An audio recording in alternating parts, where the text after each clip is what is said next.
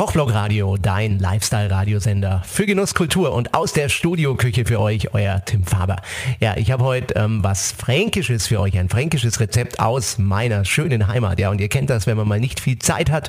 Äh, das gilt für den Winter wie den Sommer, aber im Sommer besonders schön, da will man was Kaltes essen und da kann man sich mal blaue Zipfel machen. Nein, das ist nicht das, was ihr vielleicht jetzt denkt, sondern blaue Zipfel, das ist eine Bratwurst-Variation, denn hier bei uns in Nürnberg, da haben wir ja ganz tolle so kleine Bratwürstchen Nürnberger Bratwurst.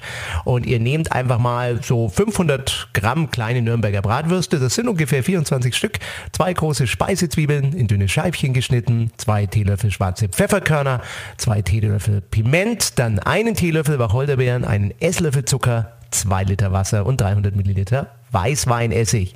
Dann schneidet ihr die Zwiebeln in sehr dünne Scheibchen und in einem Topf macht ihr etwas Öl äh, heiß und schwitzt die Zwiebelchen dann glasig an. Wasser, Zucker, Gewürze und Essig hinzugeben, aufkochen, herunterschalten und etwa 10 Minuten noch auf niedriger Stufe köcheln lassen. Dann gebt ihr einfach die Bratwürste hinzu und ähm, kocht aber nicht mehr, sonst reißen die auf, sondern lasst es einfach nur sieden, ja. Und dann habt ihr so richtig schöne blaue äh, Zipfelchen. Und ähm, da gibt's dann einfach nur Schwarzbrot und natürlich einen schönen scharfen Senf dazu. Also lasst euch schmecken, eine fränkische Spezialität.